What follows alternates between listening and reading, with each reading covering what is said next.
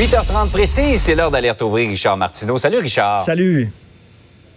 Alors, j'ai hâte d'entendre ça. Comment tu l'as trouvé, euh, ce face-à-face-là, hier? Écoute, j'ai adoré ça. Moi, je pense que c'est hier soir que la campagne électorale a vraiment été amorcée. Écoute, parce mm. que je trouve que les gens, jusqu'à maintenant, euh, étaient pas vraiment excités. Je parlais euh, hier à Antoine Robitaille, mon confrère du Journal de Montréal, qui se promène un peu partout à travers le Québec, euh, qui suit les, les, candidats dans différents comtés. Et lui, il parle aux gens de la rue, là, et il dit, écoute, les gens sont pas excités, ils sont pas vraiment ils sont pas impliqués là, dans cette campagne-là, mais je pense que hier, c'était vraiment le début de la campagne. Premièrement, je veux parler du, du contenant, de la formule. J'adore cette formule-là de face-à-face qui devrait être adoptée maintenant par tous les médias quand on fait un débat. Il me semble que c'est la meilleure façon de faire parce que quand il y a plus de trois intervenants, ça risque d'être extrêmement cacophonique. Il y a eu le débat de McLean's, euh, ça levait pas. C'était tandis que là, avec le, la formule face-à-face, la formule de mini duel entre différents candidats. Mhm. Je trouve que ça, ça, marchait parfaitement.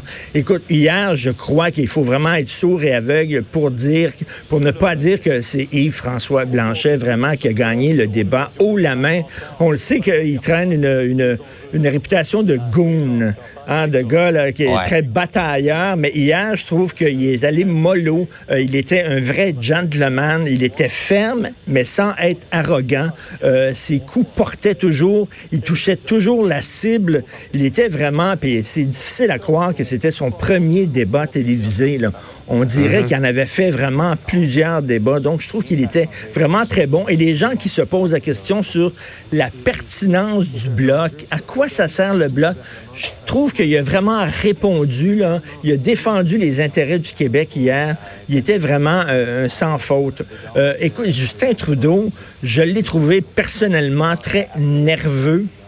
Euh, je trouve qu'il mm. avait perdu un peu de sa superbe Justin Trudeau. Euh, on l'a vu euh, hier matin, dans la matinée, il est sur son ring de boxe. Il avait l'air très en forme. Il avait l'air beaucoup moins beaucoup moins euh, attaquant euh, hier, là, euh, un peu plus, un peu plus dans, dans les cordes. J'ai l'impression, Richard, qu'il est plus à l'aise dans les débats en anglais qu'en français. Ben tout à fait, tout à fait. Oui, je, crois moi aussi. Je, et ben, par contre, un qui est pas à l'aise dans les débats en français, c'est Andrew Scheer. Vraiment oh, là, son français était très déficient. Il, a sorti un bon gag lorsqu'il a dit à Justin Trudeau qu'il se promène avec deux avions, un avion pour lui et un avion pour ses costumes et son canoe le canoe. Canoe, oui. Ça nous a pris quelques secondes à la comprendre, celle-là. oui.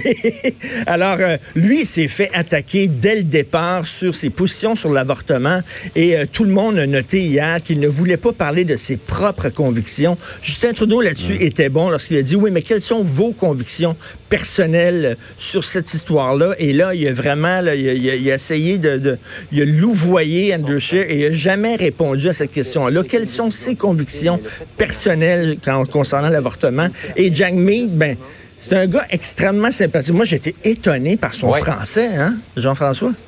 Oui, oui, oui. Vraiment là, de très, très beaux efforts. Des fois, c'est pas toujours. Il euh, faut, prêter attention, mais vraiment, il y a, une, conscientisation, là, l'effet ah d'apprendre le français. Ah non, il parle très, très bien euh, français, qu'il a appris en écoutant des cassettes de rock voisine. D'ailleurs, c'est assez sympathique. C'est le genre de gars, on va aller prendre une bière avec lui, c'est vraiment le fun. Je suis pas sûr que sauver son parti là, euh, hier, mais quand même, lui, personnellement, je trouve qu'il pense extrêmement bien. Euh, on verra si, effectivement, il a réussi à convaincre les gens. Mais selon moi, le grand gagnant, c'est vraiment Yves-François Blanchet hier, je le rappelle, ferme sans être arrogant.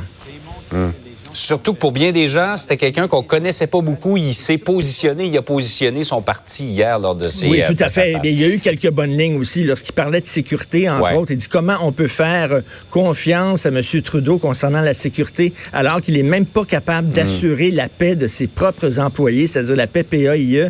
Il parlait bien sûr du système Phoenix, puis des fonctionnaires qui sont pas payés. Donc, c'est vraiment un excellent débat hier. Très intéressant. Par ailleurs, Richard, grâce au travail de notre bureau d'enquête, on en sait un peu plus sur l'histoire de l'ancien euh, président du Salon du Livre de Québec qui avait un intérêt particulier pour le Bénin. Ça me fait tellement rire, cette histoire-là. Alors, M. Philippe Sauvageau, qui était directeur du Salon du Livre, et euh, au fil des années, il a fait 11 voyages, tout frais payés, bien sûr, aux frais de la princesse, au Bénin. Alors moi, je suis un grand lecteur. J'aime beaucoup lire. J'ai beaucoup de livres à la maison, mais la littérature béninoise, je t'avoue que je ne connaissais pas ça beaucoup. Je ne savais pas. Là, Je lève pas le nez sur euh, le Bénin, mais je trouvais ça vraiment étonnant qu'un directeur de salon du livre aille si souvent au Bénin. Bon, monsieur a perdu sa job. Écoute, ça, ça a coûté 30 000 dollars aux frais de la princesse ces voyages-là.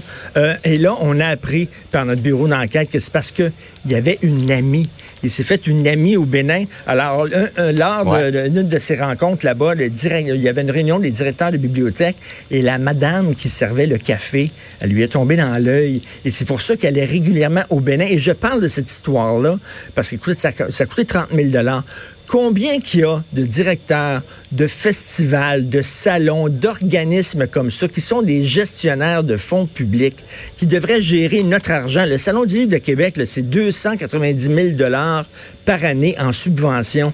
Et combien de gens partent sur le party avec l'argent du public? Je suis que si on grattait, il y en a plein des gens comme M. Sauvageau. Regarde les commissaires d'école, on leur a dit bye-bye, on tire la plaque parce que autres aussi se faisaient le party avec notre argent. Il faudrait rappeler à ces gens-là qu'ils gèrent l'argent public. C'est pas leur entreprise, mhm. c'est pas leur argent à eux. Si M. Sauvageau voulait aller au Bénin pour voir la petite madame qui servait le café, aucun problème, mais qu'il le fasse avec son argent. Donc, le bureau d'enquête a sorti ça, c'est ça. Mais bref, c'était pas la littérature béninoise qui l'intéressait tant que ça. mais le café, puis ça a l'air bien bon au Bénin. Oui, c'est ça. Ben, c'est à ça que ça sert le travail des journalistes, hein, ben, d'aller scruter les dépenses publiques et je pense qu'on l'a bien fait dans ben, ce. Oui, oui, excellent. Très bonne histoire. Merci. Merci beaucoup, là. Bonne journée. Bonne journée.